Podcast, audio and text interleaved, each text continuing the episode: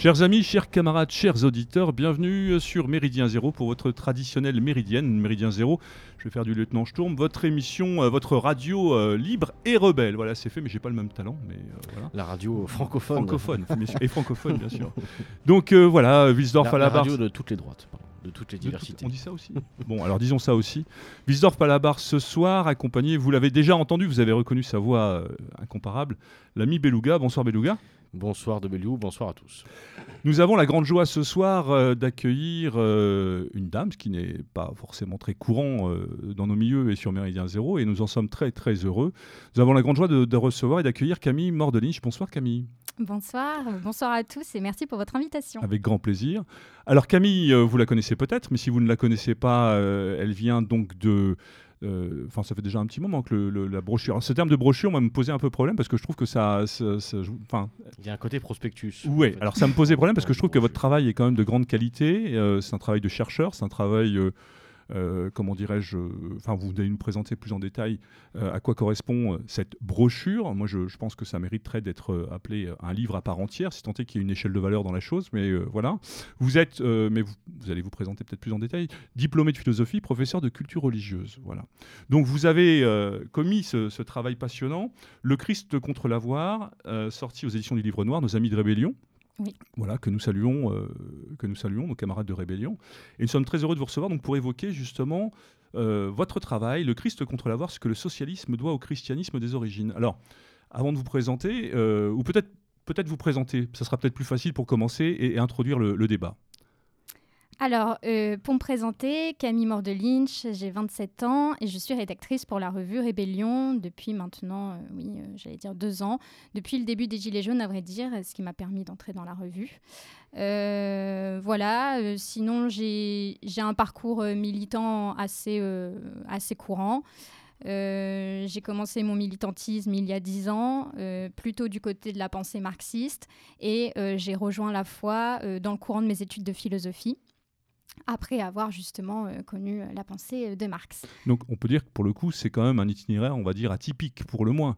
Parce qu'on le verra peut-être au cours de cette émission, on ne peut pas dire qu'au préalable, les relations entre le christianisme et, la pensée marxiste soient de nature tout à fait évidente ou, comme dirait l'autre, coule de, de source. Alors effectivement, ça paraît un peu scabreux dit comme ça, mais euh, c'est vrai que je trouve que ça relève vraiment d'une sensibilité commune, et c'est ce que mon travail va essayer de montrer, qu'il y a vraiment un héritage euh, chrétien dans la pensée, enfin dans le courant socialiste.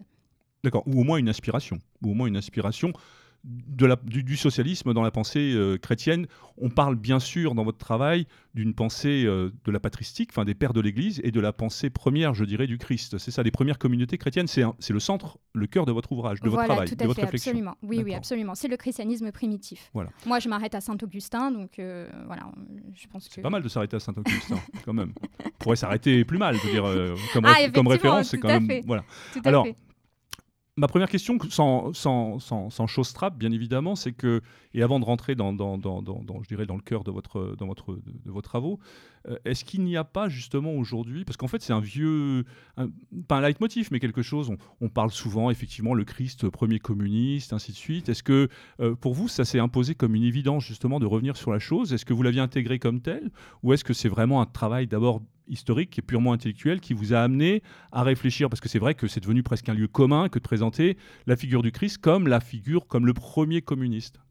Bah écoutez, dans un premier temps, moi c'est l'intuition que j'en avais, puisque euh, j'allais dire, je suis devenue chrétienne de par un certain euh, marxisme ou un certain intérêt pour, euh, j'allais dire, le, social et peut-être même les, les basses couches de la société, les plus démunis, cette, cette charité que je vivais comme telle, même sans, sans être, sans être chrétienne avérée.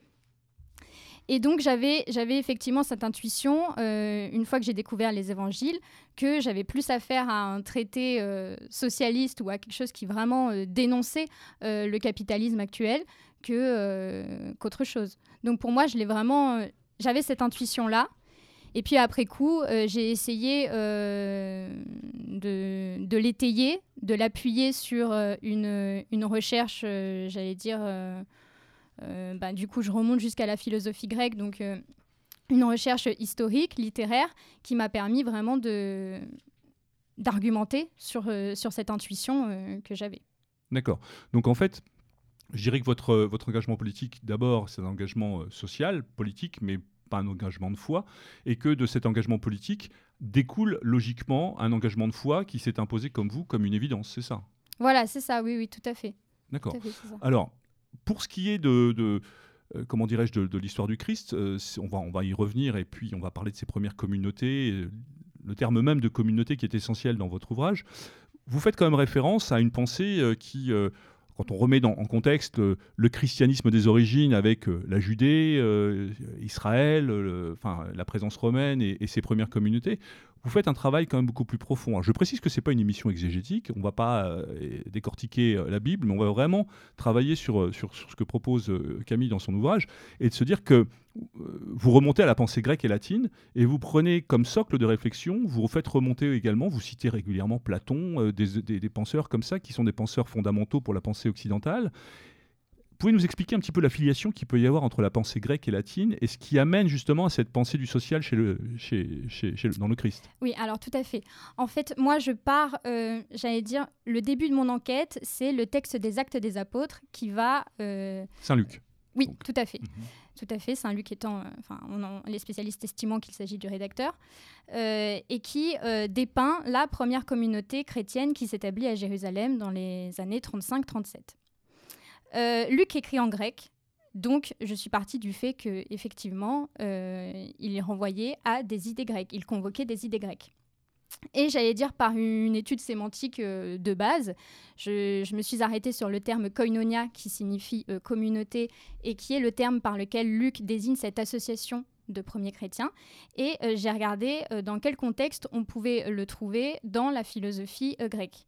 Il s'avère que Platon emploie cette expression-là, de koinonia, dans euh, la République, pour justement, là aussi, théoriser des pratiques de mise en commun des biens. Et notamment dans, j'allais dire, un, un projet de cité idéale. En fait, Platon va partir de l'idée qu'il y a une cité véritable où euh, chaque euh, individu vit, euh, j'allais dire, simplement, sans, luxe, sans, excès d'argent ou quoi que ce soit, mais que cette cité-là est vouée à se scléroser par l'avidité de certains qui vont forcément vouloir davantage, désirer plus que ce qu'ils n'ont. Et Platon va du coup postuler un remède à cette, cité-là qu'il va nommer la, euh, la Callipolis, donc la belle cité, la cité idéale. Et dans cette cité-là, ce qui est intéressant de voir, c'est qu'il euh, il postule une classe, une classe de gardiens qui va être destinée à, ass- à assurer l'unité de cette cité et qui euh, va fonctionner selon une communauté de biens, donc un partage total des biens, si poussé que ça va déboucher sur un partage des femmes et des enfants. Et euh, en fait, on, peut comprendre ce dispositif communautaire négativement à l'individualisme, euh, dans la mesure où Platon veut euh, écarter tout, tout intérêt individuel, l'introduction de tout intérêt euh, égoïste. Et ces dispositions-là sont vouées à justement fonder la communauté sur la filia. La filia en grec, c'est-à-dire l'amitié, c'est toute forme d'attachement qui permet de consolider, de, de former l'unité de la, de la cité. D'accord.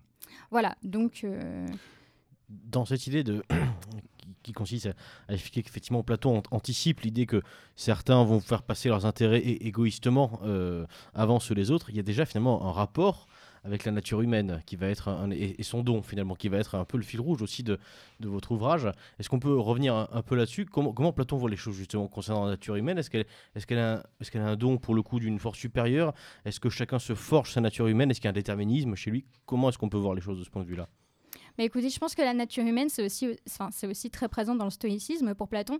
Ça va consister quand même à euh, être dans la mesure et à pouvoir maîtriser ses passions, à être au-dessus de ses passions. Donc on a quand même déjà une nature humaine qui est de l'ordre de la, perfectibilité, dans la mesure où elle peut euh, s'élever au-dessus de toutes ces, j'allais dire, euh, oui, euh, de toutes les passions qui la rongent. Et par une éducation bien spécifique. Et c'est d'ailleurs ce qu'il va mettre en place du coup dans la Callipolis avec cette classe de gardiens où justement hein, il va évincer tout ce qui va pouvoir produire de l'intérêt égoïste. Donc il y a quand même une nature qui est de l'ordre ouais, de la perfectibilité et qui peut euh, s'élever au-dessus de ses passions et de la, voilà, de la maîtrise euh, de, ce qui, de ce qui ronge euh, l'individu. Mais alors, là, là, on est quand même dans une logique, je dirais, qui relève de l'idéal, voire de l'utopie, euh, par rapport à l'individu. Et vous insistez bien, en travaillant sur l'on- l'ontologie, enfin, de l'individu, de l'homme, de, que euh, ce- le, le plus avec le Christ, justement, là, vous posez les bases en expliquant les principes, justement, de, de ces principes communautaires. Parce que les principes tels que les présente Platon, c'est aussi la porte ouverte aussi à certaines formes de dictature, on est d'accord? Ah oui, tout à fait, oui, effectivement. et que justement, euh, le Christ apporte peut-être le ciment dans votre, je parle toujours euh, sous votre gouverne par rapport à vos travaux, en apportant la foi, la foi en Dieu, qui est peut-être ce qui ce qui manque à, cette, notion de communauté où en fait le naturel reprend le dessus par rapport à, à ce qu'est, euh, je dirais, euh, ontologiquement l'individu et par rapport à, ce qu'il peut amener comme, comme, comme envie de l'autre et, de, cette idée de partage est quand même quelque chose de- de très particulier et le Christ le met véritablement en pratique, mais avec en plus de l'individu euh, le saut de la foi et l'important justement que cette foi puisse fédérer et permettre ce qui n'était peut-être pas forcément possible dans, dans des communautés plus anciennes. Alors tout à fait, c'est intéressant que vous disiez ça parce que effectivement, euh, c'est ma conviction et c'est certainement aussi la conviction de, Jean Chrysostome par, par exemple, qui dira que euh, c'est la foi qui finalement va solutionner les ambitions de la filia. Elle va les accomplir. Elle va accomplir finalement ce que l'amitié n'est pas capable de produire. Un attachement mutuel, c'est quand même euh, assez euh, limité comme, euh, comme osmose dans la société. Et euh, finalement, c'est c'est vraiment la foi qui va euh, venir euh, cimenter le tout plus que, plus que, plus que l'amitié euh, sous, sous toutes ses formes. C'est un passage de l'amitié à une, à une forme de fraternité, finalement. Oui, ou à une communion plutôt. C'est ce Mhm. que c'est c'est là où finalement on voit un petit peu s'opérer le glissement sémantique entre la, koino- la koinonia en tant que communauté et la koinonia en tant que communion.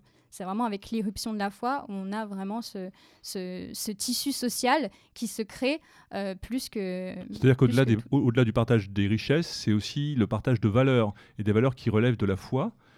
Voilà, on peut le dire comme ça. Alors, vous, citez bien évidemment euh, au travers des évangiles, et notamment, puisque, euh, euh, il me semble, je parle sous la, gouverne de, de- Beluga, à aucun moment dans les évangiles, le Christ n'est venu pour abolir que ce soit la propriété privée ou, ou quoi que ce soit de cet ordre-là. On est d'accord D'accord. Donc ensuite, ces principes communautaires. Alors je rappelle simplement que les actes des apôtres, c'est peut-être le texte le plus proche de la, de, la, de la mort de Jésus. Enfin, c'est le plus ancien, puisque les évangiles, euh, je crois savoir qu'ils sont quand même un peu plus. Enfin, ils sont postérieurs.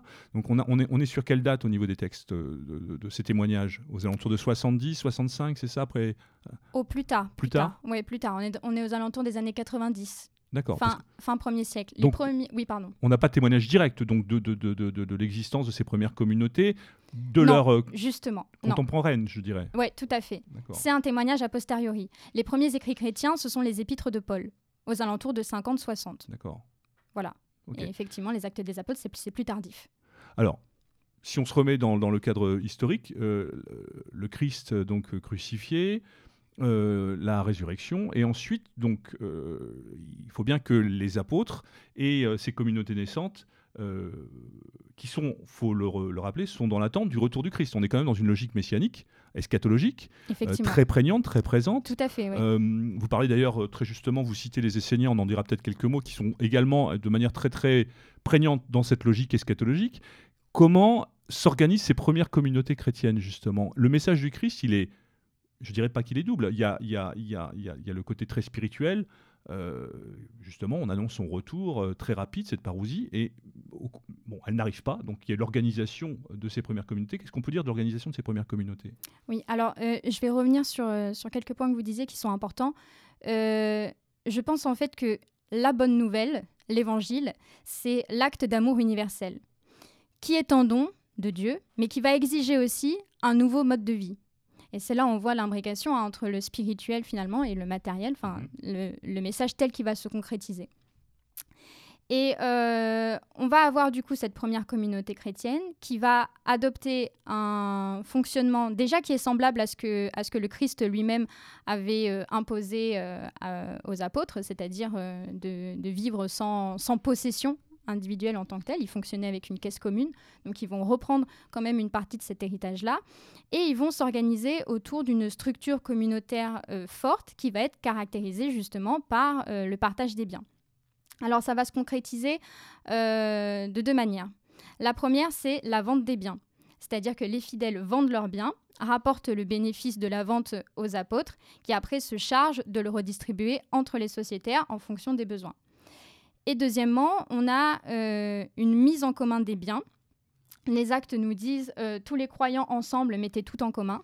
Et là, on utilise l'expression apanta koina ce qui signifie en fait que l'expropriation des biens euh, n'était pas totale et qu'une partie des biens des fidèles restait en leur possession, mais était mis à disposition de l'ensemble des fidèles, avec pour vocation de servir prioritairement le groupe. Et donc là, euh, c'est là où, euh, euh, Jonathan Cornillon, qui, a fait sa thèse à la Sorbonne, que j'ai eu l'occasion de rencontrer, sur la vie économique des premiers chrétiens, relève très justement, c'est-à-dire qu'on n'est plus dans une charité libre, mais on est quand même dans une injonction qui participe à l'édification d'une communauté qui fait acte de foi. Ces premières communautés étaient essentiellement composées de juifs, on est d'accord, euh, à Jérusalem essentiellement, si on doit la situer euh, géographiquement dans les premiers temps, avant qu'il y ait le principe de l'évangélisation et voilà, aller enseigner les nations, enfin ça on en reparlera, mais ces premières communautés sont essentiellement des communautés donc euh, juives. On sait qu'elles sont très morcelées, ces communautés, elles sont très disparates. la Bible en regorge et cite à, à foison effectivement les rapports des uns avec les autres. Ça marque quand même très clairement une rupture avec la loi, la loi, la loi du temple et euh, ce que nous connaissons aujourd'hui de cette loi euh, qui est restituée par l'Ancien Testament. On est vraiment dans une logique de rupture pour le coup, parce que l'Ancien Testament, au contraire, c'est enrichissez-vous, euh, profitez. On est vraiment là dans quelque chose de complètement révolutionnaire pour le coup. Ah complètement. Bah moi c'est là où je vois vraiment le le, le fond insurrectionnel du message christique. Alors, il y a deux choses dans ce que vous avez dit. Déjà, euh, c'est vrai que la première communauté de Jérusalem, si on suit les actes des apôtres, elle est scindée en deux parties. Elle est scindée entre les hellénistes, qui sont euh, des juifs issus de la diaspora, donc des pays étrangers, euh, mais qui ont une culture grecque et qui parlent le grec et une autre partie de la communauté qui, elle, oui, est appelée dans, les actes des apôtres les Hébreux, et là, il s'agit de juifs euh, de Palestine qui parlent euh, araméen et hébreu. Voilà, donc il y a déjà quand même euh, ce petit clivage entre une culture grecque et une culture hébraïque. il, y a déjà les Ashkénazes une culture juive. C'est ça. Mais est-ce que déjà, c'est pas en soi, par rapport à cette idée euh, après la mort du Christ, donc de, mise en commun euh, de, cette vision idéale de la société au travers du message du Christ Est-ce que c'est déjà, est-ce que c'est pas déjà justement euh, ces, ces, différences culturelles qui risquent et qui vont poser problème justement, parce qu'on le voit dans l'histoire, dans l'histoire biblique, enfin dans l'histoire des évangiles. et quand on prend un peu de recul par rapport à ça, on voit qu'il va rapidement, avec Saint Paul, y avoir une, césure, une fracture entre cette vision du message du Christ qui, qui était destiné uniquement aux Juifs, et non pas aux gentils. Et Saint Paul qui apporte, euh, qui va apporter l'Église justement et qui va apporter autre chose et une autre vision de la chose. Et très vite, cette idée de communauté, elle se matérialise comment? Parce que j'imagine que ces dissensions culturelles, linguistiques, bien évidemment, puisque la culture, la linguistique euh, joue également sur le principe même de l'interprétation du texte et du message du Christ, doit pas forcément se faire, euh, se faire de manière très très simple.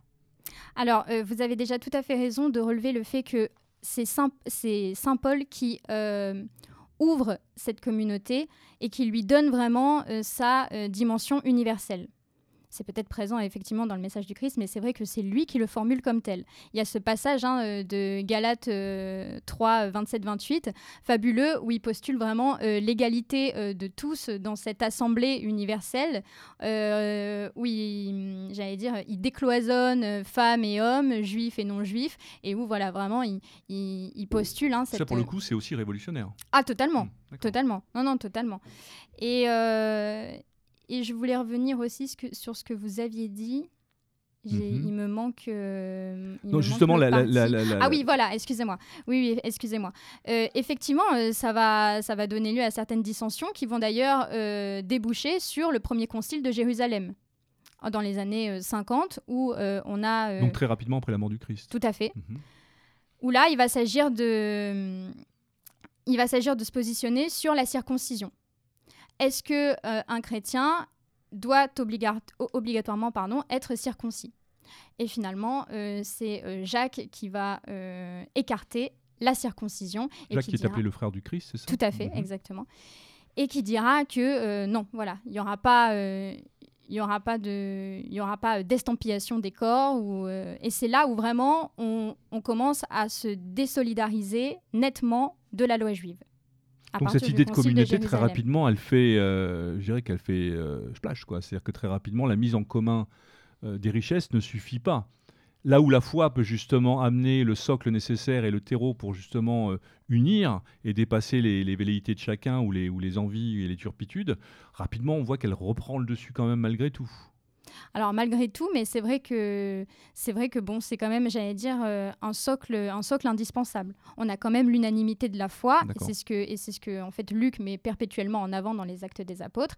Mais effectivement, après, euh, c'est vrai que, bah, euh, j'allais dire, on, a quand même un judaïsme protéiforme qui est vraiment bien bien inséré en Palestine et qui va j'allais dire, mettre des bâtons dans les roues euh, systématiquement euh, à la foi chrétienne euh, qui est en train de se, de se développer et de conquérir du territoire. Alors, dans, cette Palestine qui est occupée par les Romains, comment se passent ces vies communautaires dans, dans, je dirais, on va pas parler du concret de ces vies communautaires, parce que c'est comme on a bien compris qu'il y avait ce partage des biens, cette, mhm. ce, dépouillement pour suivre le Christ. Ça, c'est, je dirais que c'est le fil rouge des évangiles. Mais est-ce que, on le voit, le, la présence romaine est déjà quelque chose de compliqué à, gérer pour, pour le peuple juif, hein, mais surtout, comment est-ce que ces communautés euh, sont perçus dans cet univers-là, ce côté, ce sens du partage. C'est aussi ce qu'on a beaucoup reproché au Christ aussi, euh, euh, cette manière de, s'attacher, de s'arracher, je dirais, au, au, bien, au bien matériel dans un pays où, malgré tout, à une époque où le bien matériel était quand même central, cette richesse, on revient à, l'Ancien Testament, mais comment étaient perçues justement ces communautés dans, dans l'environnement qui était celui de l'époque à Jérusalem, par exemple? Ah bah écoutez, avec une, avec une grande hostilité, bon, de la part déjà euh, du, du, judaïsme, et y compris, enfin surtout des pharisiens, mhm. Qui vont systématiquement essayer euh, d'emprisonner. Enfin, je sais que Pierre, euh, Pierre, et, Pierre et Jean, au début de leur prédication, vont se faire emprisonner, ainsi que Paul à, la fin de, sa vie. et puis, notamment aussi de, la part, de la part des Romains la première, euh, première persécution locale, c'est quand même euh, sous, sous Néron en 64. Ce qui montre bien d'ailleurs que à cette époque-là, on faisait déjà les autorités romaines et la population faisaient bien la distinction entre juifs et chrétiens. Et que les chrétiens ont été persécutés dans un premier temps justement parce qu'ils ne relevaient pas d'une religion euh, ethnique. Donc on avait bien quand même ethnique ou institutionnalisée? Les deux certainement. Les deux, les deux, les deux, les deux. Alors, est-ce que le principe, pour revenir à, cette notion de communauté, euh, on a vu un petit peu comment tout ça s'était organisé, ce qui faisait les fondamentaux un petit peu de ces premières communautés chrétiennes. Vous nous avez rappelé également cette idée de, on dirait le terme qu'utilise Platon, euh, mais est-ce que le principe même de communauté euh, était propre aux chrétiens? Enfin, ce genre de communauté était propre aux, premières communautés chrétiennes ou c'est quelque chose qui est relativement fréquent dans, l'Antiquité du bassin méditerranéen de cette époque? Alors, bah, comme je vous dis, du coup, si, si on on essaie de retracer la généalogie de cette, cette idée communautaire, de, cet idéal communautaire. On peut, le, remonter justement à Platon et plus encore à Pythagore qui, lui, l'a véritablement établi dans son école à Croton. Pour le coup, euh, la mise en commun des biens était vraiment effectif et cet idéal d'amitié à qui, euh, enfin, euh, dont on lui accorde la, paternité avait une réalité effective. Voilà, il y avait un partage des biens. Et ensuite, un peu plus proche du coup du, du, bah, du christianisme naissant, ce sont les Esséniens qui eux étaient une secte juive dissidente du mhm. Temple, basée dans le désert de Qumran, et dont on connaît euh, la vie par... Euh, les textes de Qumran, qu'on a découvert en 1946-48, je crois. Exactement, ça, exactement, les manuscrits de la mer Morte. Et, euh, eh bien, qui, là, pareil, a une, une, structure communautaire finalement très proche de celle des premiers chrétiens. Et on pense justement qu'ils s'en seraient inspirés, puisqu'on a une communauté qui vit en ermite. Et c'est là où il va y avoir une petite différence, c'est qu'on a quand même un isolationnisme très prégnant euh, chez euh, les, Esséniens, qu'on ne retrouvera pas euh, chez les premiers chrétiens. Puisque les Esséniens essaient de se purifier d'un extérieur qu'ils estiment décadent. Alors que euh, chez les premiers chrétiens, on a vraiment cette tendance justement à l'ouverture, à, à, à l'inclusivité. Un humanisme qui ne dit pas son nom. Tout à fait, Mhm. c'est ça.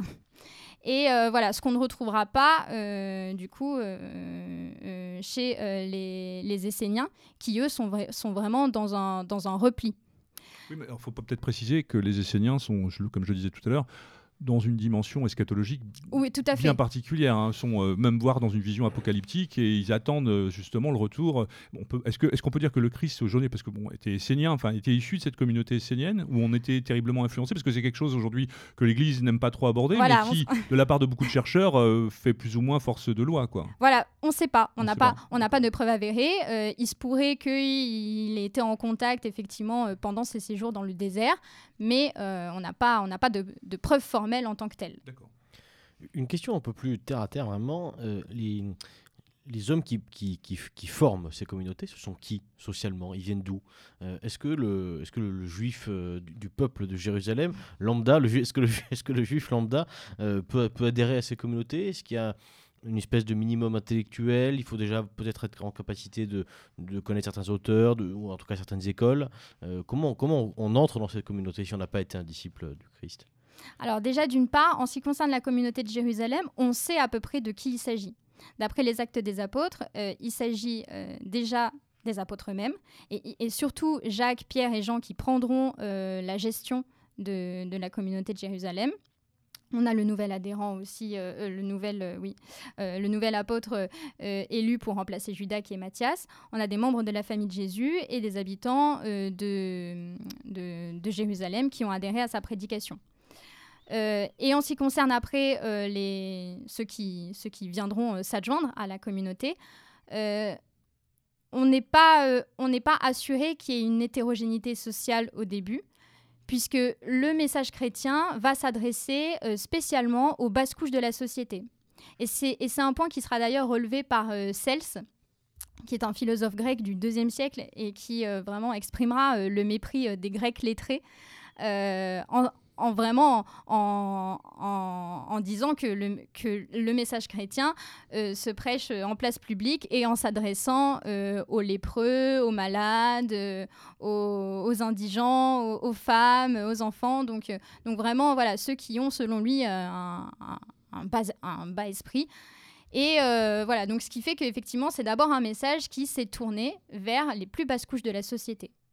Après, à savoir, on- n'est pas certain. Il se peut qu'effectivement, il y ait rapidement eu euh, des classes plus aisées qui aient adhéré euh, à, la, à la prédication euh, des, des apôtres. Mais Parce que dans, une idée un peu romantique des choses, euh, y compris sur, puisqu'on parle aussi de communisme hein, euh, euh, à l'o- à l'occasion de cette émission, il y, a- quand même cette idée de brassage social. Il y a quand même cette idée aussi d'une communauté plurielle où effectivement les basses couches mettent en commun avec les, couches plus hautes et c'est ça qui permet à une communauté d'avancer, d'être riche, enfin d'être riche, d'être pérenne en tout cas. Et, donc il me semble que c'est une question qui est intéressante à aborder. À, quel moment ces communautés deviennent un peu plus, un peu plus hétérogènes justement? Parce que justement, si si le message, je complète, excuse-moi, c'est que si le message du Christ ne s'adresse, ou en tout cas le message, l'interprétation de ce message au sein de ces communautés ne s'adresse qu'à des, euh, qu'à des, aux basses couches de la société, j'imagine que la mise en commun était quand même assez rapide et assez réduite pour la survie de la chose. bah, c'est d'ailleurs pour ça que, que Paul, pendant ses, ses voyages itinérants, euh, demandera euh, à chaque fois euh, l'aumône aux communautés installées pour la communauté de Jérusalem. C'est-à-dire que ces communautés, en fait, vont institutionnaliser euh, l'esprit de charité et le principe de l'aumône déjà. On de- va avoir un système d'aumône qui va être mis en place euh, rapidement d'ailleurs, hein, puisque dès, dès les premiers voyages de Paul, euh, c'est ce qu'il ce qu'il appelle de ses voeux.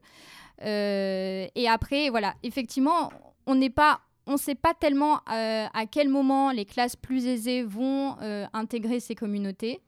On pense tout au moins que c'est potentiellement lors de la mise en place de la hiérarchisation de, de l'épiscopat. Là, on va avoir hein, euh, les, évêques qui vont se mettre en place pour gérer les communautés. Et à ce moment-là, on va avoir euh, des gens, euh, j'allais dire, d'une plus haute couche de la société. même si pour le coup, là, on, pourrait, on pourrait, on pourrait, on pourrait voir des choses différentes parce que pour, les évêques, il, me semble que ça, fonctionnait par élection. Je pense, puisqu'on est, puisqu'on est, on est euh, français, feu gaulois, je pense à Saint-Martin notamment, hein, qui, est, qui pour le coup est, élu évêque de Tours et qui refuse d'ailleurs cette élection. Saint-Martin, qui est, un pauvre légionnaire, hein, qui a pas et qui vit en ermite, qui est absolument pas quelqu'un qui vient d'une, d'une couche haute de la, société.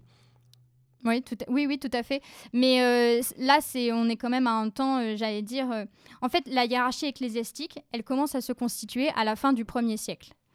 Et, et on va avoir progressivement, bon, d'abord au début, juste ce qu'on appelle les, épiscopes, c'est-à-dire les responsables de communautés chargés de veiller à la cohésion et à la fidélité de la doctrine, juste après la génération des apôtres et euh, les presbytres également.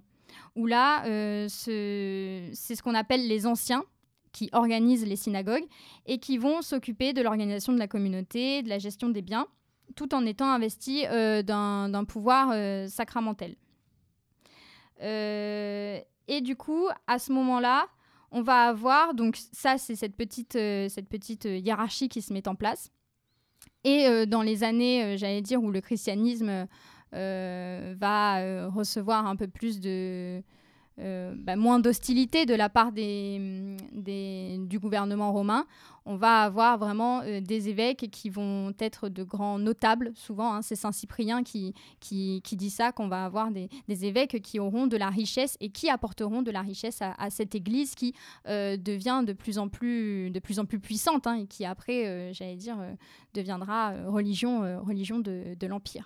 Donc quand vous dites de plus en plus euh, puissante, c'est une puissance euh, euh, numéraire au nombre d'individus et pas une puissance, je dirais, politique ou une puissance financière. C'est une puissance financière. C'est une puissance, oui, c'est enfin c'est une puissance financière dans la mesure où effectivement, quand on a des évêques qui sont issus de, de l'aristocratie, ça gonfle de toute évidence le, les, moyens de l'Église. Alors je précise quand même qu'on aborde là les, le, sujet central de votre travail, euh, qui est de revenir justement sur ces premières communautés et sur ce principe de mise en commun. Donc, euh, et, on, va voir au cours de cette émission cette filiation de la pensée, de cette mise en commun, qu'on a fait remonter à Platon, mais qui est matérialisée dans ces premières communautés chrétiennes, pour ce qui est de votre engagement politique, et de justement montrer à quel point ces communautés, dans cette logique-là, ont influencé les pensées politiques beaucoup plus récentes. Voilà, donc je, je referme. C'est pour remettre les choses dans leur contexte. Rapidement, ces communautés, on a parlé, euh, Beluga nous parlait justement de cette organisation, de cette mise en place avec ces évêques, la manière dont ils étaient désignés, ces gens. Rapidement, donc on voit des gens de manière de, milieux très différents. Effectivement, euh, le déploiement, je dirais, de, de, la foi chrétienne autour du bassin méditerranéen fait que effectivement de nombreuses communautés s'installent aussi bien en Grèce que dans la Turquie actuelle, que, que en Égypte, ainsi de suite. Donc là, les choses commencent jusqu'à ce que la, la, foi chrétienne devienne la religion d'État euh, sous Constantin, enfin bien plus tard. Mais à quel moment et dans quelle mesure euh, l'idée d'église, d'ecclésia, hein, c'est un chapitre euh, plein dans votre, mm. dans votre, dans votre travail, cette assemblée universelle telle que vous la définissez, incarne ou permet d'incarner cette idée première, ou est-ce qu'elle incarne vraiment cette idée première, telle que vous la décrivez, de ces premières communautés, cette mise en commun et ce partage euh, entre individus euh, des biens pour vivre en communauté? Est-ce que véritablement cette Église a vocation à incarner ça? Est-ce qu'elle va véritablement l'incarner? Est-ce qu'on est dans cette logique qui permet cette incarnation ou pas du tout Ou c'est autre chose? Bah, En réalité, euh, ça va être limité ça va être limité, euh, ce, j'allais dire, cette conception euh, de l'Église comme, euh, comme, comme grande assemblée, et puis détachée des biens matériels et qui donc après use comme ça de, de, cette mise en commun. Ça va être quand même limité à la période apostolique. Donc, j'allais dire, ça, ça va progressivement s'éteindre avec la mort des apôtres. Et euh, donc là, effectivement, l'Église va se hiérarchiser et on va passer à quelque chose qui sera plus de cet ordre-là. Alors pourquoi la mort des apôtres, justement? Est-ce que les apôtres n'ont pas su faire passer ce message? À partir du premier siècle, on va dire, ou moitié du premier siècle, non, deuxième siècle, pardon, euh, le corpus tel qu'on le connaît des évangiles est en place. Alors je ne sais pas quelle est sa ventilation euh, euh, dans les communautés. Est-ce qu'elle devient une référence systématique? Est-ce que tout le monde a connaissance des évangiles? Peut-être vous pourriez nous en dire un mot. Mais est-ce que véritablement cette mort des apôtres, justement la disparition de ces apôtres, donc qui sont les fidèles, les compagnons du Christ, marque cette rupture et cette église justement permet de structurer? Mais est-ce qu'on est-ce qu'on n'a pas déjà perdu ce qui faisait l'originalité et la substantifique moelle de la chose bah, on a perdu de toute évidence un certain rigorisme Mhm. qui allait avec euh, ce christianisme des origines. Euh, Marie-Françoise Basselet, qui est historienne euh, du christianisme antique, le dit bien. Elle dit que vers la fin du, du, du deuxième siècle, on a vraiment cette conscience qu'il faut construire la grande église, l'église du grand nombre. Et celle-ci, elle va de toute évidence aller avec, un certain, avec de certains compromis. Puisque effectivement, on va avoir euh, l'introduction de, classes plus aisées. Et du coup, euh, il va falloir, euh, j'allais dire, oui, être un, peu plus tolérant vis-à-vis des richesses et, de, tout, ce qui faisait finalement cet ascétisme des débuts. D'accord. Cet ascétisme reste quand même une marque de fabrique, je dirais d'une certaine manière, pour certaines communautés. On va le voir très rapidement avec euh, les Pères du désert, enfin les moines, enfin les premières communautés. Donc cette, idée de communauté est quand même essentielle, elle est fondamentale.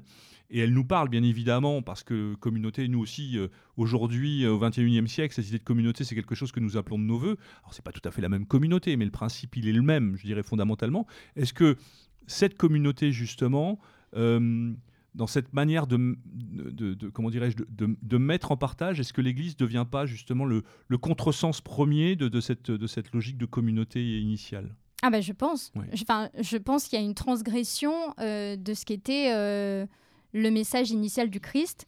Est-ce que, est-ce que la prolongation justement de ces communautés, elle s'incarne pas totalement dans, dans le principe du monachisme par exemple et de ces, de ces Ah bah. premiers euh, pères du désert et euh, de ces premiers les anachorètes et, et- Tout et à fait. autres?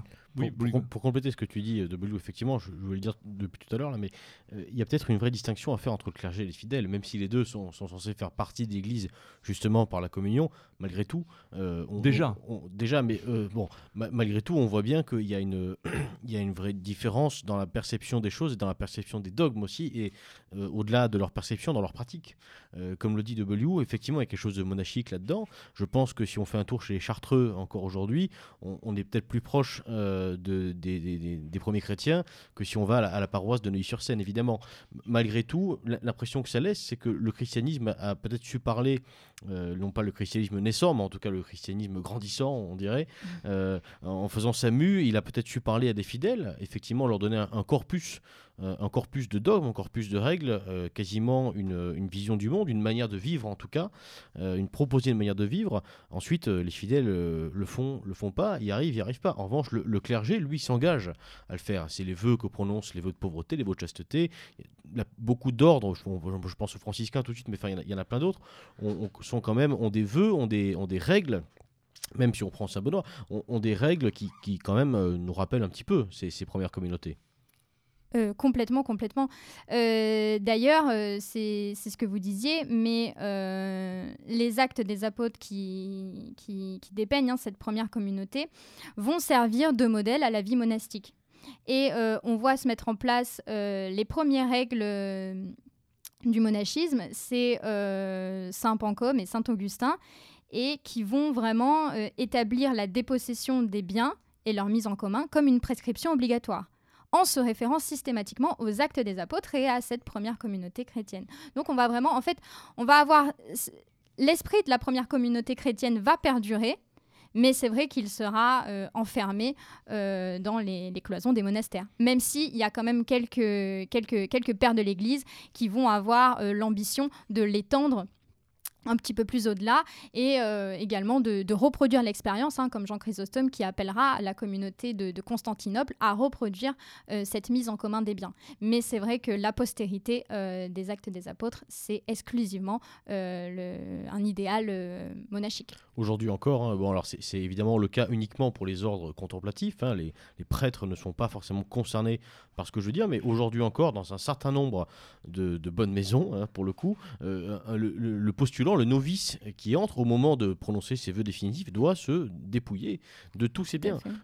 J'ai eu le cas autour de moi, euh, typiquement, si on est par exemple actionnaire de loin d'une SARL familiale, on doit vendre ses parts et la vente, euh, le, bénéfice apporté par la vente est reversé à la communauté. On est quand même en plein dans, dans- dans ce qu'on évoquait à l'instant sur les, sur les premiers chrétiens. D'ailleurs, on le voit d'une certaine manière, enfin, c'est pas d'une certaine manière, on le voit dans l'histoire de l'Église, au travers de, de- de toutes ces euh, congrégations religieuses, ces ordres monachiques, je veux dire, il y a régulièrement un renouvellement. On le voit avec Saint-Benoît, on le voit avec euh, la Fondation avec les franciscains, on le voit avec les Chartreux avec Saint-Bruno, on le voit avec... Euh, systématiquement, l'Église a besoin, enfin au moins ces communautés-là, de revenir sur ce qui faisait les fondamentaux, les fondamentaux de vie et d'engagement euh, de manière générale, effectivement, les prêtres comme les moines, les moniales et autres euh, font vœu de chasteté, de pauvreté, mais de manière très pratique, on le voit historiquement, il y a toujours eu ce besoin, même, au niveau du fidèle d'une certaine manière.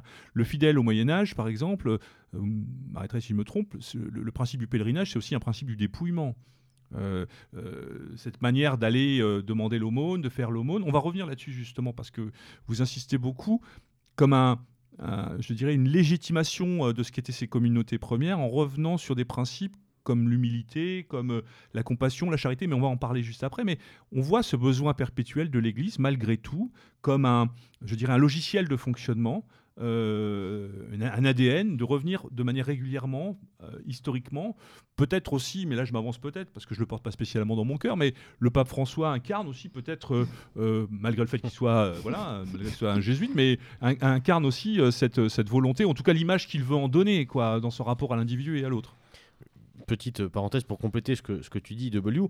Le, effectivement, le, recours au, le recours au monastère dans l'Église, c'est comme un, ça a été souvent un bain de jouvence hein, mhm. pour, la, pour l'Église. Et on, a coutume de dire, coutume de penser que les communautés euh, contemplatives sont vraiment le, le, socle, la base, les fondations de l'Église, même actuellement.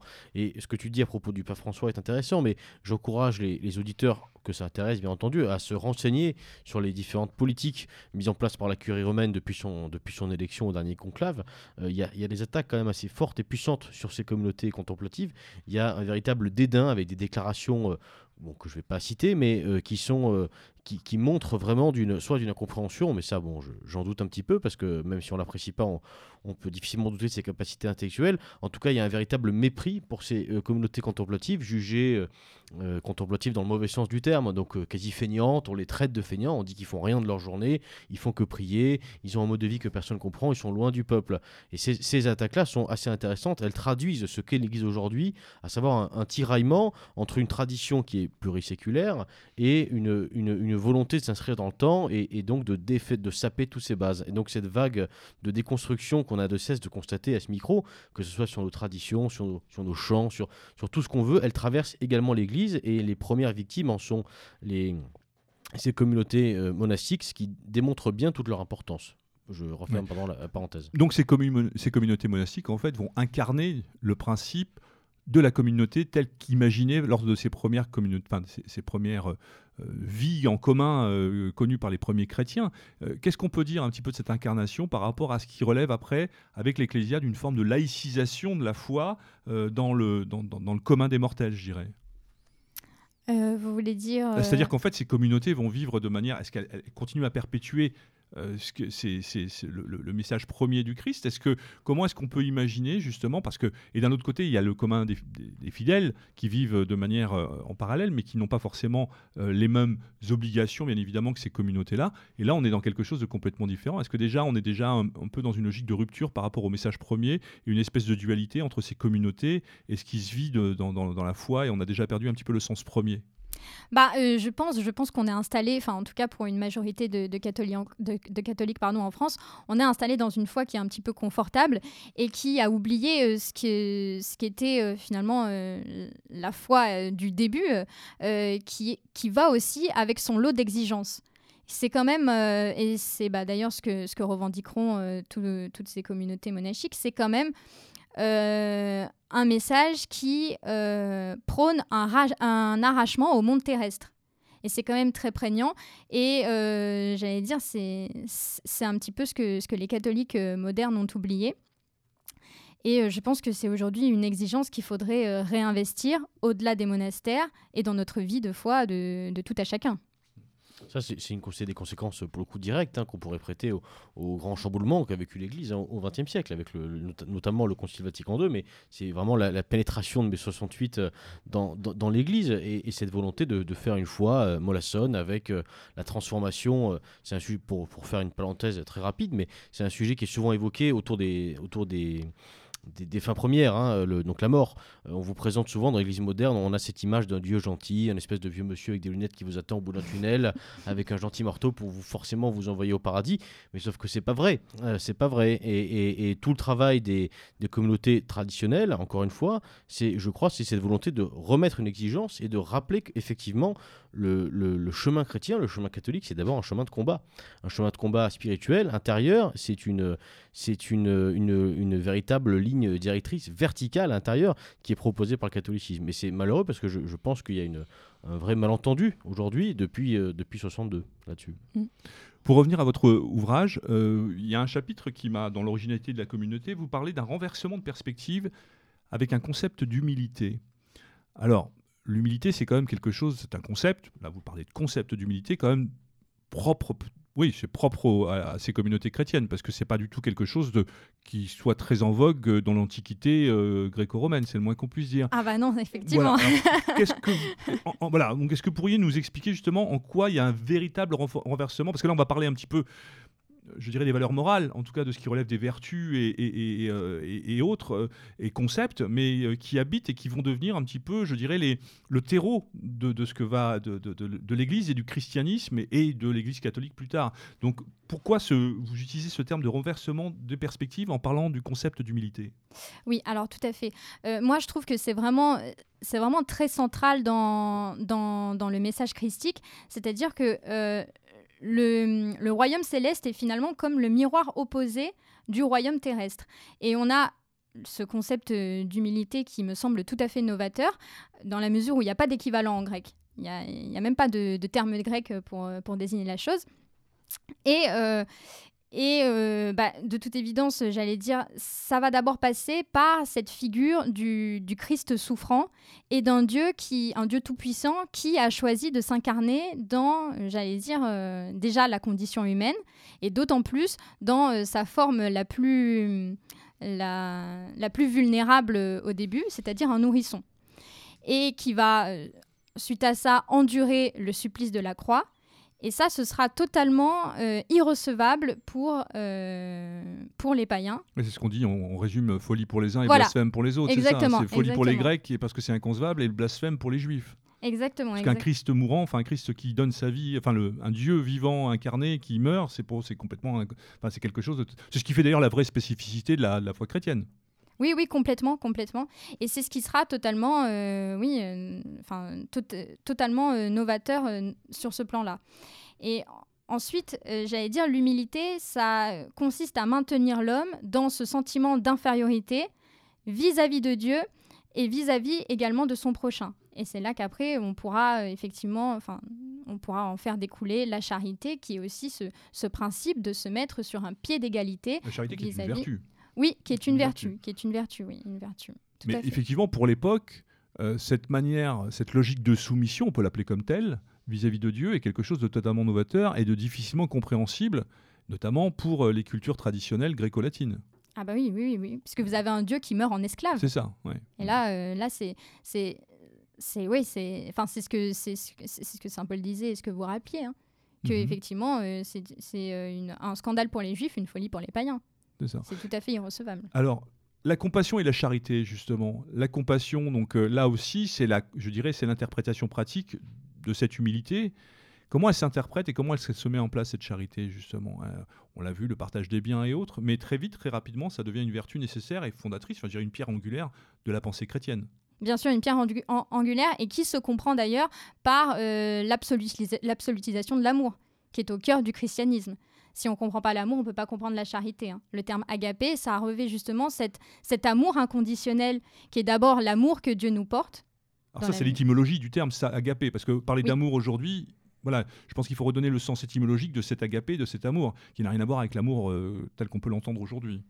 qui n'est euh, pas euh, l'amour, bah, qui n'est pas la filia, qui n'est pas non plus l'éros. C'est vraiment, voilà, c'est un terme spécifique, mais qui pose, postule vraiment cet inconditionné et qui va être d'ailleurs le modèle de tout rapport social où finalement c'est euh, on doit voir autrui comme son semblable, son égal, et même, même dans la mesure où ça peut être notre ennemi.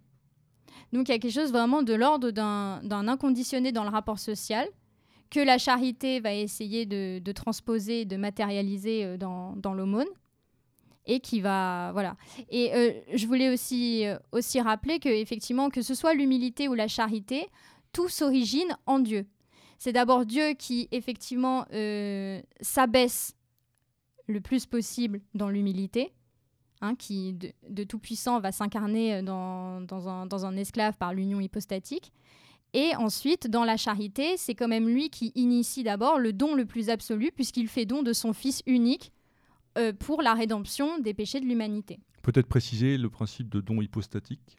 L'union hypostatique, c'est l'incarnation. C'est l'incarnation, oui. C'est l'union de- de- des deux natures, entre la nature divine et la nature humaine. Et, euh, et donc voilà. Donc tout ça pour dire que l'humilité et la charité vont avoir pour origine Dieu, pour finalité Dieu. Et donc voilà, il, il faut bien comprendre que c'est toujours, enfin, ce qui me semble vraiment aussi très prégnant dans le christianisme, c'est finalement, euh, j'allais dire, c'est un petit peu euh, très, très plotinien aussi, c'est-à-dire qu'on a euh, Dieu qui fait à chaque fois le mouvement descendant jusqu'à nous, donc que ce soit dans, dans, l'humilité ou dans la charité.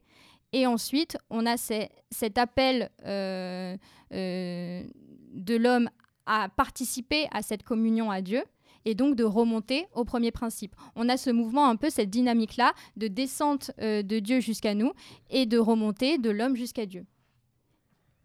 Ok. Alors, ça, c'est. Est-ce qu'on peut dire qu'aujourd'hui, ce qu'on définit là entre les vertus, les concepts, euh, ça permet de structurer euh, ce qu'avaient mis en place ces premières communautés chrétiennes de manière à véritablement donner une structure morale entre guillemets à ce que devient l'Église telle qu'on la connaît aujourd'hui justement? Euh, L'humilité. euh, après, bien évidemment, l'histoire se rappellera au bon souvenir des. Enfin, je veux dire, euh, là où il y a de, l'homme, il y a de l'homisme, bien évidemment. Mais on a quand même là, avec ce que vous définissez, donc ce concept d'humilité, la compassion et la charité, quasiment les pierres angulaires de ce qui permet à l'Église d'exister et ce qui fait la marque de fabrique, pour le coup, du christianisme historique et moderne. Oui, oui, bah, je pense, de toute évidence, on a quand même là euh, la formation d'une d'une morale individuelle et Mhm. collective qui se construit et qui va s'établir effectivement euh, sur, euh, sur, ces, sur ces valeurs qui sont, euh, qui sont encore une fois euh, euh, novatrices sur Alors, le plan axiologique. Vous allez encore plus loin, puisque dans votre réflexion, vous parlez de plan initial pour les hommes et vous parlez de droit d'usufruit. Oui. Alors c'est quand même un mot très fort, c'est-à-dire qu'en fait, mais c'est important parce que je pense que quelle que soit la croyance, d'ailleurs euh, le terme même d'usufruit, que qu'on soit chrétien ou autre, peu importe, ça renvoie aussi au fait que le fait de vivre sur cette planète et de vivre sur euh, la- l'époque que nous vivons comme celle qu'ont vécu nos, ancêtres, c'est que euh, cette terre ne nous appartient pas et dans cette relation à Dieu, nous ne sommes que, des, euh, je dirais, euh, des locataires en quelque sorte, en tout cas des utilisateurs. On nous permet cette utilisation et c'est important. Et ces communautés chrétiennes, en fait, renvoient aussi, enfin, permettent d'enseigner cette logique et vous le résumez parfaitement avec cette logique de l'usufruit, justement. Oui, oui, tout à fait. Alors ça, c'est important parce que j'ai l'impression qu'on l'a un peu oublié. Et c'est pour ça que je commence euh, d'ailleurs euh, l'introduction de ma brochure avec euh, le, le, le Rerum Novarum du, pape, euh, du pape Léon XIII qui postule euh, la euh, propriété privée comme un droit inné de l'homme. Ce qui ne va pas du tout de soi pour le christianisme des origines et les débuts de la patristique. Pour les premiers pères de l'Église, il y a le principe même d'appropriation qui est parfaitement critiquable et qui n'est pas accepté comme tel, puisque nulle propriété humaine n'est possible. Toute chose appartient exclusivement à Dieu. Dieu est le seul propriétaire de toute la création en tant qu'il en est euh, le, créateur. Donc ça, et puis on le retrouve dans la littérature patristique et même avant dans euh, la, la littérature euh, biblique. Donc de toute évidence, à l'origine, l'homme n'a qu'un droit d'usufruit. Et le droit d'usufruit, c'est un droit de jouissance qui correspond euh, à l'usus et au fructus, c'est-à-dire au droit d'user et de faire fructifier la, création, à condition d'ailleurs de la protéger. Et donc, euh, à l'origine, le plan initial de Dieu pour les hommes, c'est qu'ils puissent tous jouir de la création de manière égale et avoir un accès aux ressources de la terre, euh, j'allais dire, équitable. Et euh, c'est là où c'est là où on va voir euh, on va voir que du coup euh, la classe possédante ou les riches vont transgresser la loi divine de deux manières. D'abord en opérant un détournement de fonds auprès de leurs semblables, c'est-à-dire que le riche va s'approprier les biens qui devaient servir initialement à tous, selon la volonté de Dieu. Il prive autrui, au- autrui du coup du partage naturel des biens et lui dérobe le droit, le droit d'en jouir. Et c'est pourquoi d'ailleurs Jean Chrysostome ou Basile de Césarée diront que le riche du coup est un voleur et euh, c'est là d'ailleurs où, on, j'allais dire, on identifiera la charité à de la justice finalement, de la justice redistributive, puisqu'il s'agit, juste de rendre euh, les, biens, euh, les biens dont on prive autrui.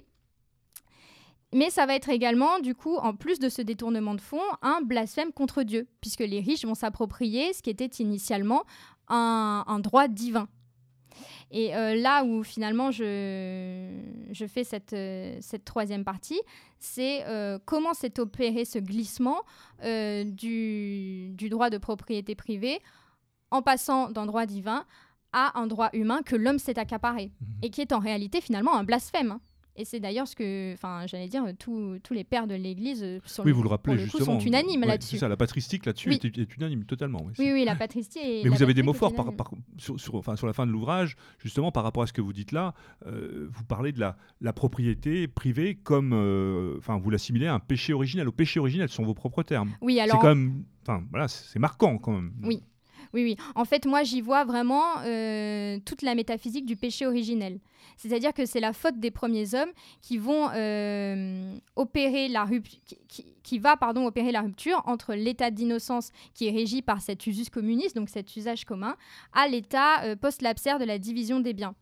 Et euh, philosophiquement parlant, le péché, c'est justement cette, cette scission, cette séparation de l'âme d'avec son origine divine.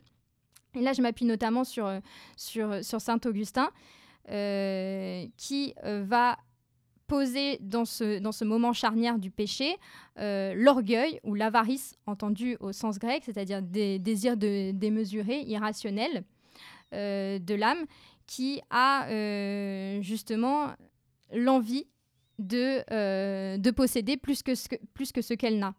C'est l'inclinaison de l'âme à se préférer à elle-même plus qu'à toute autre chose, et y compris à Dieu qu'elle entendra justement concurrencer et égaler. Et c'est d'ailleurs hein, ce que ce que ce qu'on nous dit de, enfin ce que le ce que le serpent dit, dit à Ève dans la Genèse, vous serez comme des dieux en Genèse 3:5. Et ça, ça signifie du coup, euh, c'est ce que je rappelais aussi euh, euh, dans, dans l'émission avec Monsieur K, c'est-à-dire que Dieu au départ est l'être en tant qu'être, c'est-à-dire que c'est celui qui est son propre principe d'être, tandis que tout étant créé, l'humain en, en l'occurrence, tient euh, son, son, existence de Dieu. Et c'est d'ailleurs ce que la distinction que feront Boès et Thomas d'Aquin, qui sera très claire, c'est-à-dire que Dieu, c'est l'être, c'est-à-dire l'essai en latin, et euh, l'homme, c'est ce qui est, l'étant, le id code est. Et ça, c'est Dieu qui le fait advenir et le maintient à l'existence. Or, Adam et Ève, par orgueil, ont voulu se faire semblable à Dieu en étant à eux-mêmes leur propre principe d'existence. Et c'est là où, euh, justement, en voulant s'autodéterminer, ils vont rompre avec cette proximité et cette connexion qu'ils avaient originellement dans euh, le Jardin d'Éden. Parce que c'est, j'allais dire, le Jardin d'Éden, c'est, c'est la métaphore du, du tout qu'ils forment avec Dieu à l'origine.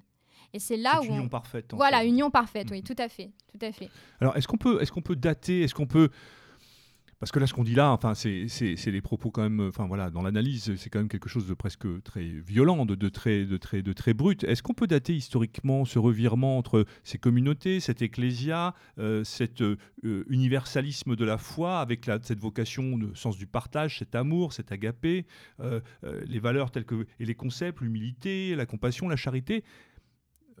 On a tendance souvent à dire à partir du 6e, 7e siècle, on, bascule et on va vers autre chose. Et l'Église, euh, je dirais, prend forme humaine, même si ce n'est pas le terme exact, mais en tout cas, euh, rentre dans une autre logique, justement. Et on part dans des, dans des choses où, effectivement, l'enrichissement, la, richesse, on est là aujourd'hui pour parler du cas de l'Église catholique. je veux dire, franchement, quand on voit les, richesses qui peut, que, que, que, que, le Vatican euh, et ainsi de suite, ou même les diocèses à droite, à gauche, que ce soit sur Paris ou ailleurs, possèdent en, en termes de biens immobiliers, que sais-je, on est quand même très, très loin de ce message-là. Quoi. Donc, euh, qu'est-ce qui a provoqué cette rupture? Est-ce qu'on peut la dater véritablement? Je sais qu'on parle souvent de ce fameux euh, ce concile de, de, de, de Constantinople, de Nicée, Nicée-Constantinople, je crois. Voilà. Mm, Donc, au 6e ou 7e siècle, je ne sais plus exactement, mais est-ce que véritablement on passe à autre chose et on garde Beaucoup d'ailleurs parlent de, cette, de ce christianisme primitif jusqu'à jusqu'à ce concile. Est-ce qu'on peut résumer ça un peu de manière historique et à le, à le gérer dans une logique de rupture justement à partir de cette date-là? Bah écoutez, moi, moi je verrais vraiment euh, le, euh, pas la rupture, mais j'allais dire le, le mouvement un peu inéluctable à partir du moment où de toute évidence le christianisme devient religion de l'empire. Là, on a quand même un changement de, paradigme. Il ne s'agit plus de, de petites communautés. Voilà, une institutionnalisation de toute évidence. Il s'agit plus de, de, petites communautés isolées et même d'un réseau constitué comme tel, mais vraiment euh, d'une institution de pouvoir. Logique politique. Voilà, tout à mhm. fait. Donc moi, je pense que de toute évidence, c'est à ce moment-là que va se faire euh, la bascule, ou tout du moins le, le fourvoiement euh, du message originel. Et après, en ce qui concerne, euh, j'allais dire, euh, euh, à l'origine, mes recherches s'articulant autour du concept de propriété privée, je pense, alors il me reste encore à, fouiller, à, fouiller, à fouiller ce domaine-là, mais il me semble que la bascule va s'opérer progressivement autour de la seconde scolastique, c'est-à-dire on va commencer avec Thomas d'Aquin qui va postuler un droit de propriété privé neutre dans la mesure où euh, la propriété découle finalement d'un usage de la raison par l'homme, dans la mesure où de toute évidence il doit user des biens de la terre pour, euh, pour, euh, pour, pour sa propre survie. Et finalement, on va accorder à l'homme de plus en plus de place en le mettant au, sommet de la création, en lui destinant presque la création, en, en faisant en sorte de, d'attribuer euh, tous les étangs créés euh, à, sa, à sa domination. Et voilà, à partir de ce moment-là, on a quelque chose qui va évincer progressivement euh, le, dire, le pouvoir de Dieu jusqu'à j'ai remarqué chez certains jurisconsuls comme, comme Grotius et euh, Wolf, où là, on a une sorte d'athéisme méthodologique qui se met en place et qui va fonder le droit humain non plus sur, sur Dieu, mais sur l'homme lui-même. On va commencer à se dire, bon, euh, même si dans la mesure, enfin même si on essaie d'évincer euh, Dieu de notre de notre expérience de pensée, même en pensant qu'à l'homme, le droit de propriété privée peut être convenable. Et donc voilà, donc en fait progressivement, on va d'abord accorder à l'homme la place prépondérante, euh, une place prépondérante au sommet de la création. Et progressivement, euh, on va évincer euh, Dieu des, j'allais dire, de, de, la morale et, et du droit. Et... Voilà. Alors, avant d'aborder euh, rapidement, parce que c'est aussi le, je dirais la, finalité de votre pensée, enfin de votre pensée, de vos travaux par rapport au socialisme et en quoi, de manière très pratique, on le voit, ce principe du partage, d'égalitarisme, ainsi de suite, euh, a, abreuvé la pensée marxiste, enfin la pensée socialiste. On va le voir notamment on expliquera qu'il y avait quand même beaucoup de chrétiens dans, cette genèse du socialisme au 19e siècle notamment. Euh, j'aimerais quand même qu'on revienne un peu, euh, sur, on l'avait avec Beluga abordé un petit peu tout à l'heure, sur euh, dans, le sillage du Concile Vatican II, cette idée de revenir à, on, a vu dans ce qu'on appelait ces communautés nouvelles, justement, l'émergence de, toutes ces, de toutes ces communautés, que ce soit le chemin neuf, les béatitudes, j'en passe et des meilleurs, qui se voulaient probablement d'une certaine manière euh, euh, la réappropriation de cette pensée commune, en tout cas la volonté de remettre en commun et de vivre en communauté. Est-ce que fondamentalement pour vous le christianisme dans cette logique-là doit s'incarner ou, euh, oui s'incarne nécessairement dans ce type de communauté? Parce que ce sont là aussi des communautés qui ont marqué leurs limites bien évidemment. On a vu qu'il y a eu des scandales chez les unes ou chez d'autres, pas chez toutes, mais il y a quand même eu quelques voilà on en est revenu un petit peu à des choses qui sont euh, en termes de limites assez rapidement atteintes. Est-ce que pour vous, ces communautés-là, dans la sillage de ce concile, pourraient interpréter ou pourraient s'identifier à ce que vous décrivez comme... Euh, je ne sais pas si vous les décrivez comme des, communautés idéales, mais en tout cas ce qui, euh, alimente votre réflexion et, vos engagements. Est-ce qu'on peut faire des parallèles par rapport à ça? Alors les, les communautés dont vous parlez, j'ai pas de compétences pour, euh, Mhm. pour, euh, pour me positionner là-dessus, malheureusement. Euh, Donc c'est des communautés où on va trouver des laïcs, on va trouver des clercs, à la fois des prêtres, mais également on peut y trouver donc des couples, des couples avec enfants ou sans enfants. Et c'est la volonté de revenir aussi à des, je dirais, un christianisme, on va dire primitif, en tout cas, je sais pas comment on peut l'appeler. C'est- euh, C'est peut-être toute la vicissitude, c'est que effectivement le christianisme naissant euh, a peut-être influencé le marxisme et malheureusement euh, le marxisme a, a influencé ces communautés nouvelles. Euh, je pense que c'est plutôt dans ce sens-là. Enfin, il, il me semble, hein, là encore, je, ne suis pas expert, mais pour l'avoir touché un peu du doigt, on est quand même là encore, même dans ces communautés nouvelles qui effectivement euh, en tout cas dans leur discours, euh, effectivement, essayer de se rapprocher de, ces, de, ces, de, ce christianisme primitif. Malgré tout, on, est assez loin et, on retrouve très rapidement des biais, euh, pour le coup, très humains et, très, et, très, et très communs dans l'Église, qui sont une forme d'avidité, une forme de sectarisme, une forme de, une forme de comment dirais-je, tu parlais de, de scandale, il y a une forme de dépravation aussi, il y a une forme de sentiment d'être au-dessus de tout.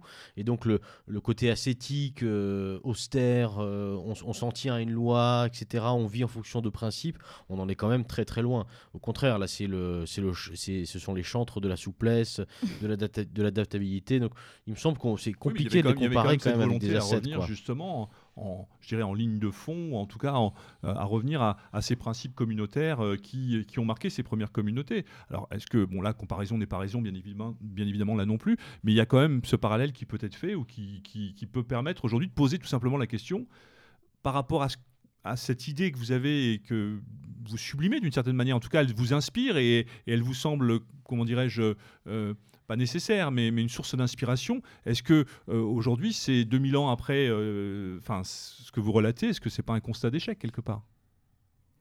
Un constat d'échec, euh, j'allais dire, euh, ça dépend. Enfin, je pense que, je pense que comme vous le disiez, c'est quand même très inspirant Mhm. et qu'aujourd'hui, euh, c'est impérativement à réinvestir.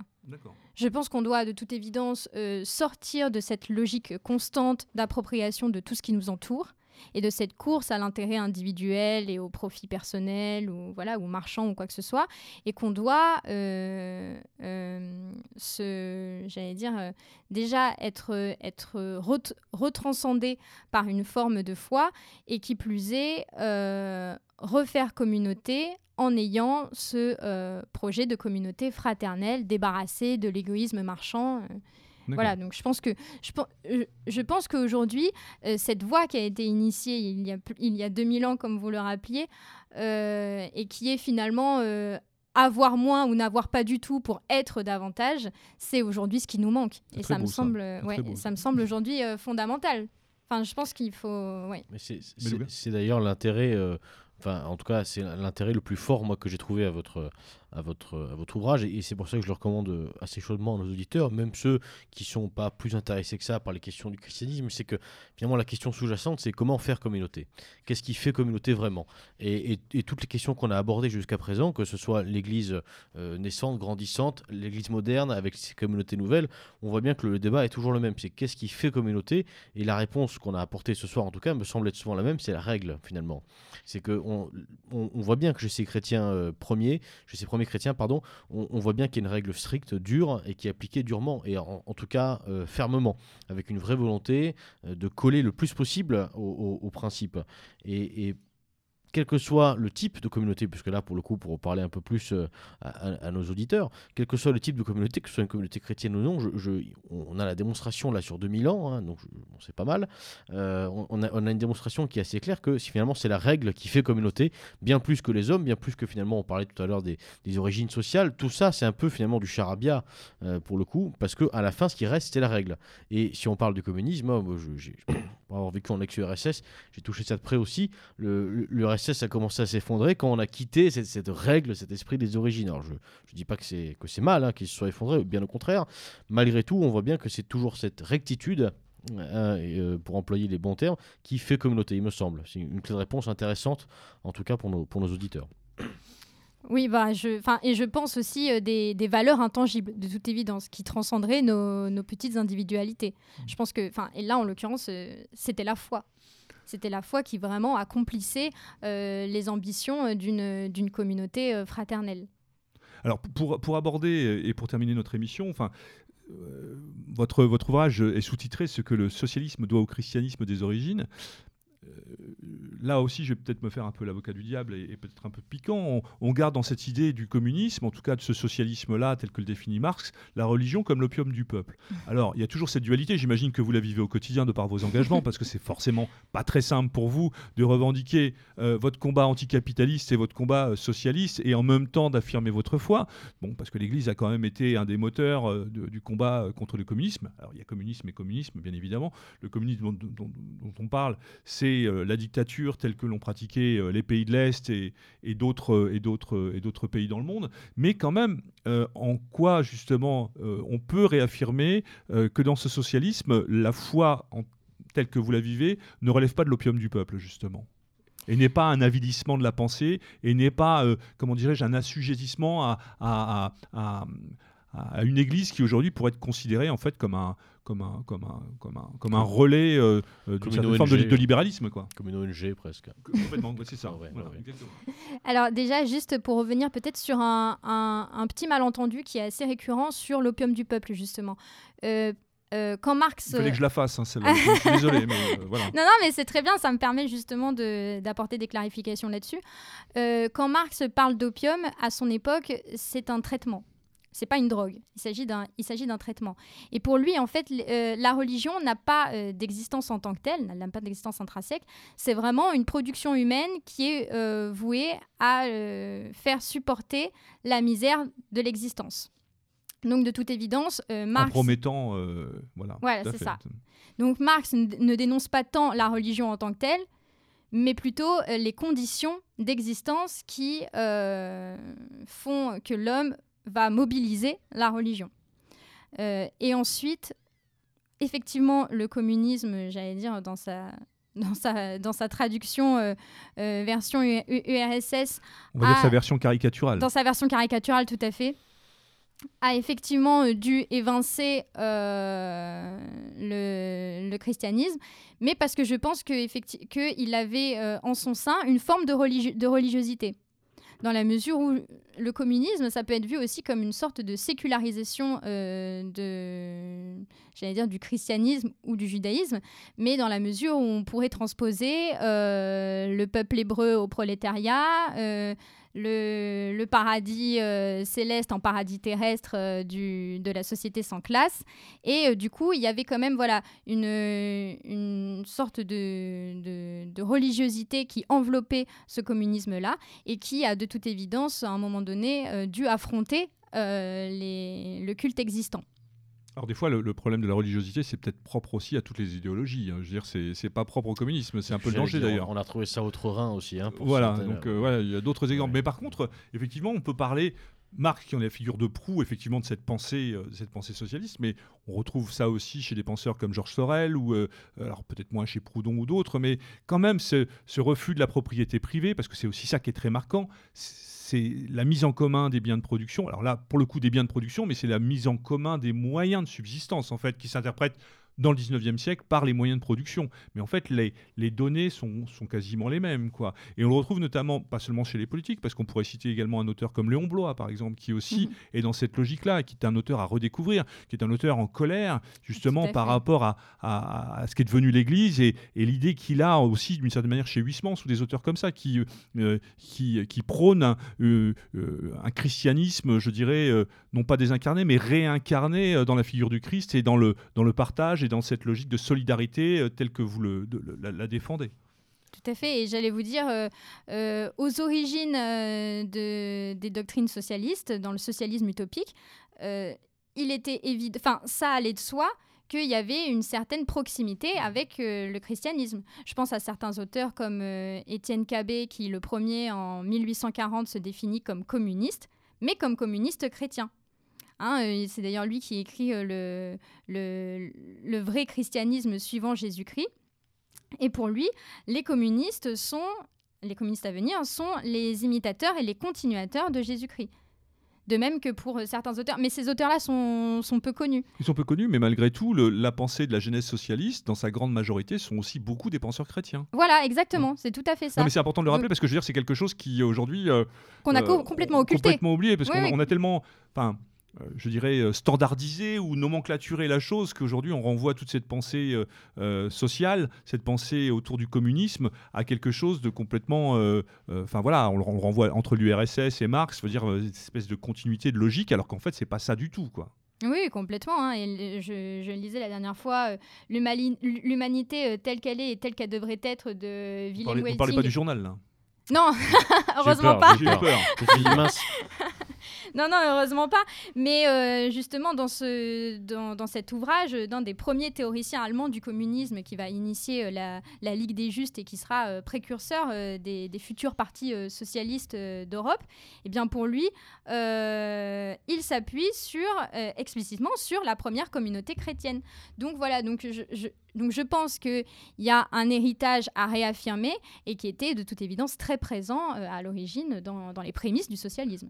Parce qu'en fait, votre travail, c'est aussi ça. Je dirais que Beluga l'a bien résumé par rapport à l'idée de règle, mais moi, je, je garderai aussi cette idée de filiation qui est quand même essentielle par rapport à votre foi et vos engagements politiques, vous aviez eu à cœur, vous avez à cœur de justement de montrer cette logique, cette logique et cette continuité qui a été oubliée et justement qui est aujourd'hui très prégnante pour vous, bien sûr, mais je pense qu'elle pas, elle ne vous est pas propre. Alors, je ne vais pas dire qu'on est dans, dans, dans, l'air du temps, parce qu'il y a quand même quelque chose autour de ça, ce retour aux communautés premières, de vouloir se réapproprier et justement de redécouvrir. Il y a beaucoup de travaux qui se font par rapport à ça. De la même manière qu'il y a des livres en ce moment qui sortent euh, autour du, de l'idée même de communauté. Enfin, je sais que vous l'avez abordé dans l'émission, parce que moi, je l'ai lu aussi, le bouquin de Rob Dreher. Je ne sais pas si vous l'avez lu depuis sur... Euh, comment ça s'appelle euh, le Paris bénédictin. Je ne sais pas si ça vous parle ou pas du tout. Donc euh, c'est un, auteur américain qui, euh, qui justement euh, vient de sortir un ouvrage qui, est vraiment très intéressant de ce point de vue-là et qui au travers de la loi de Saint-Benoît, remet en, perspective les capacités que peuvent offrir euh, les règles, justement, la règle de Saint-Benoît pour une vie, pour restructurer ou rebâtir.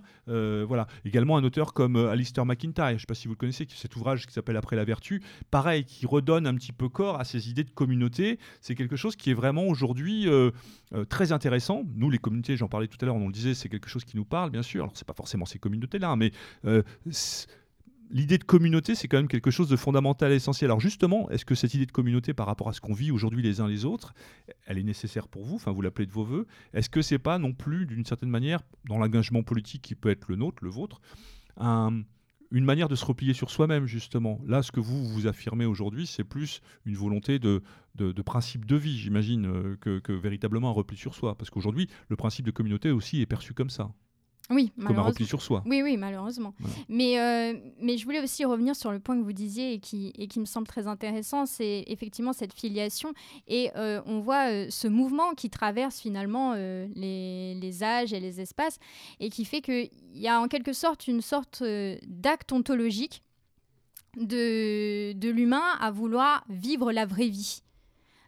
Et au-delà au-delà de, de tout de toutes ces logiques commandées euh, finalement par, euh, par Mammon.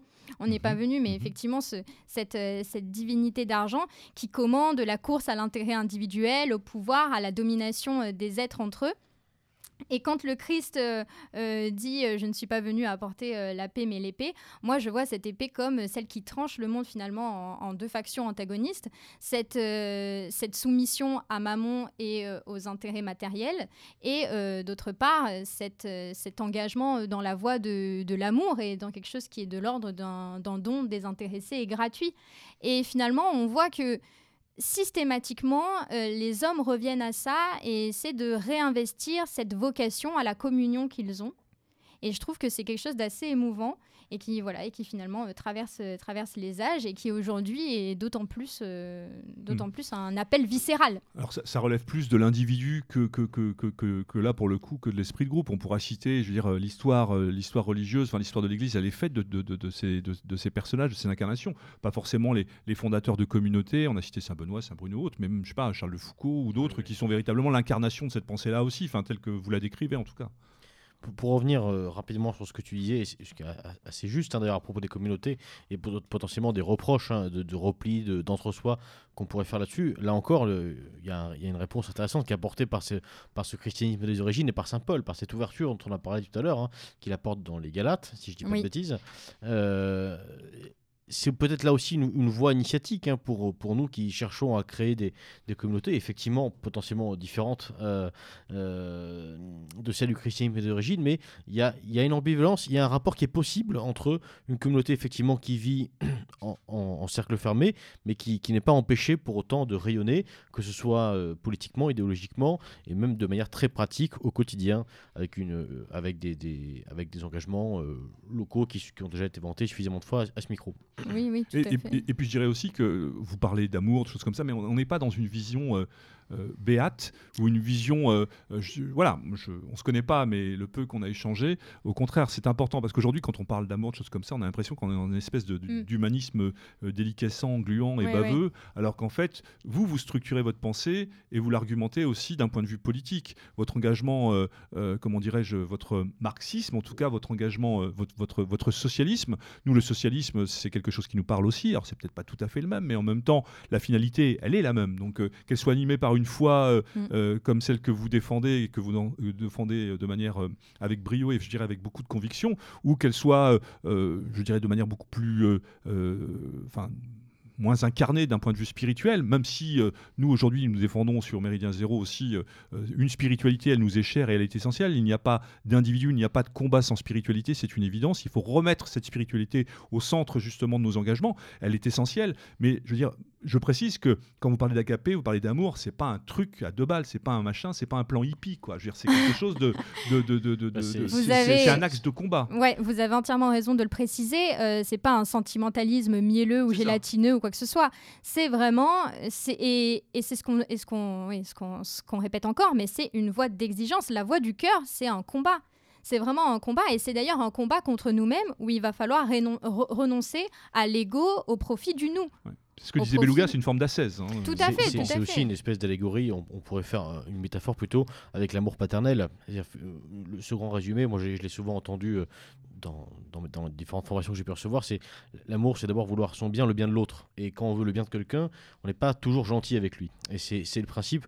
Et c'est d'ailleurs une, une tournure, une, une posture, je crois qu'on pourrait opposer beaucoup à cet amour moderne que tu décrivais euh, de, de W.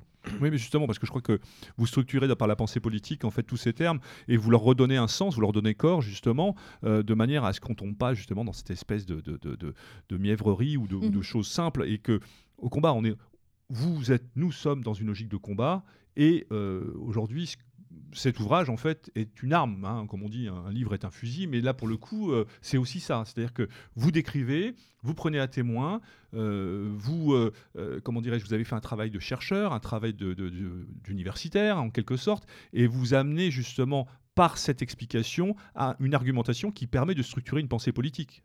C'est bien Bah, ça. Bah oui, complètement. Enfin, euh, Ouais. moi, c'est effectivement dans, dans, dans cette voie-là que, que je me suis engagée. Parce que fondamentalement, vous êtes une militante comme nous ici. On était Tout très heureux de, de vous recevoir, Camille Mordenich. Donc, euh, pour terminer cette émission, je rappelle simplement euh, les références pour trouver donc euh, votre, votre, euh, votre, votre brochure. J'ai vraiment un problème parce que je trouve que ça- votre ça- essai, ça- votre, voilà, votre ça mérite vraiment mieux que, que Votre- voilà, votre voilà. Non, non, mais je vous en voilà. prie, euh, moi, Donc, pas de problème. Aux éditions du Livre Noir chez nos amis de Rébellion, donc euh, disponible sur le site de, euh, de l'OSRE. Alors c'est Rébellion ou c'est OSRE, je sais plus le site internet, mais bon, vous tapez l'un ou l'autre sur. Ouais, vous les trouverez deux. assez facilement, Mm. c'est les deux, c'est ça. Je sais qu'elle est disponible également euh, chez notre ami Vincent, la librairie Vincent, donc à Paris. euh, c'est également fait. disponible. On doit également la trouver ailleurs, mais bon, entre, entre ces deux-là, déjà, il y a, il y a matière et ça permet d'aider des camarades. Donc voilà, donc l'édition du Livre Noir. En tout cas, un grand merci. Et je voulais finir cette émission parce que dans le dernier numéro de, de Rébellion, le numéro, je crois que c'est le 91, si je ne m'abuse, c'est bien ça. D'ailleurs, tout est résumé autonomie, anticapitalisme et communauté. Donc euh, voilà, c'est- vous qui avez écrit le. Non, non, mais ça tombe très bien. Vous avez commis un article passionnant sur euh, Platon, premier communiste. Donc bon, voilà, ça revient quand même, hein, Oui. mais, mais bon, je- vous enfoncez le clou et, et vous l'expliquez. Enfin, je veux dire, c'est pas uniquement un, un leitmotiv. Vous parlez pas euh, euh, à coup de slogan et de la même manière, euh, comme certains curés, à coup de parabole. Donc je trouve que ça, c'est plutôt intéressant. C'est enrichissant. Il y a une vraie démarche intellectuelle. Il y a une vraie démarche militante. Donc intéressant. J'invite donc tous nos auditeurs à se procurer votre brochure, Le Christ contre l'avoir, ce que le socialisme doit au christianisme des origines, aux éditions du Livre Noir, et bien évidemment de s'abonner à Rébellion. Il y a actuellement, je le signale, une campagne Tipeee. Il y a la nôtre, Méridien Zéro, qui est un peu plus ancienne, mais euh, Rébellion s'y est mis aussi. Ils ont besoin d'être aidés. C'est normal, c'est ça aussi, être militant. L'esprit militant, c'est de contribuer à faire vivre nos radios, nos revues, vos ouvrages. En tout cas, vous êtes la bienvenue, vous revenez quand vous voulez. Merci d'avoir accepté notre Un grand invitation. C'était vraiment surtout. passionnant. C'est quelque chose de pas simple, mais c'était important. Je trouvais que vous apportez une voix euh, non pas discordante, mais une voix très complémentaire à ce que nous faisons. Et euh, d'une manière, je dirais, avec beaucoup de, de simplicité. Et euh, enfin voilà, c'est passionnant. Donc ce livre-là est à mettre entre toutes les mains. Je le dis libre. Voilà. Je vous remercie. Pas plus, pas mieux. hein. Pas plus, pas mieux. Voilà. Merci beaucoup, à très bientôt. Merci à vous. Et comme il est coutume de dire à l'abordage, Et pas de quartier. salut à tous.